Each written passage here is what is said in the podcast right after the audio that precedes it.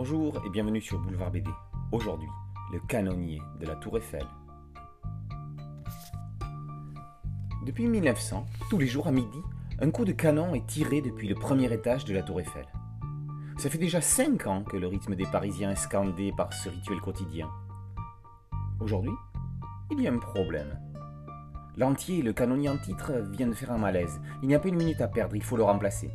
Les regards se portent vers Camille, ancien artilleur de l'armée française, pour assurer le remplacement. Seulement voilà, il a rendez-vous avec Valentine, une porteuse de lait. Au même moment. Prêt à tout pour qu'il accepte le poste, les responsables du canon font pression sur lui. Mais pas question pour autant qu'il renonce à son rendez-vous galant.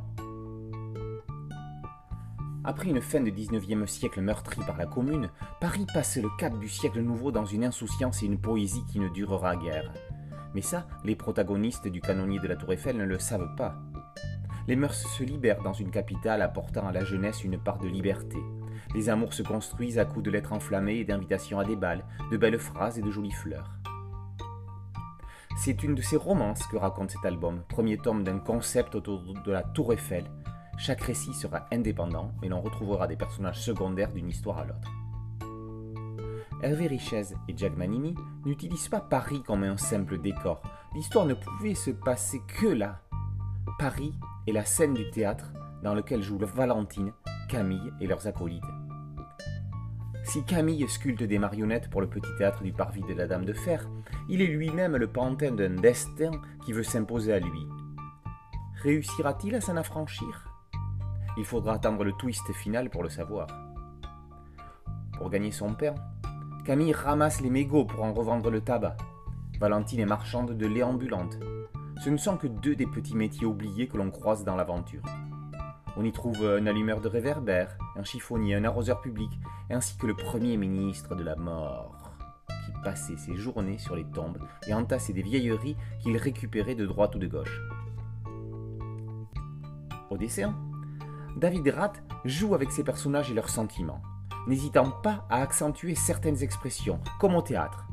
Ces rues de Paris ne sont jamais surchargées pour justement mettre en exergue les véritables héros.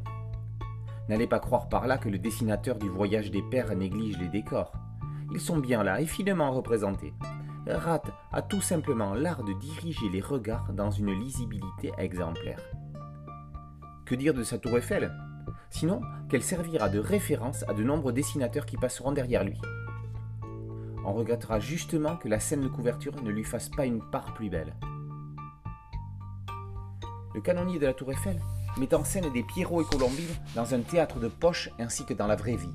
C'est une double histoire d'amour, celle entre Camille et Valentine, ainsi que celle entre Paris et la Tour Eiffel. Le canonnier de la Tour Eiffel, par Richesse, Manini et Rat, est paru aux éditions Bambou dans la collection Grand Angle. Boulevard BD, c'est une chaîne YouTube et un podcast audio. N'oubliez pas de liker, de vous abonner et de partager. A très bientôt sur Boulevard BD. Ciao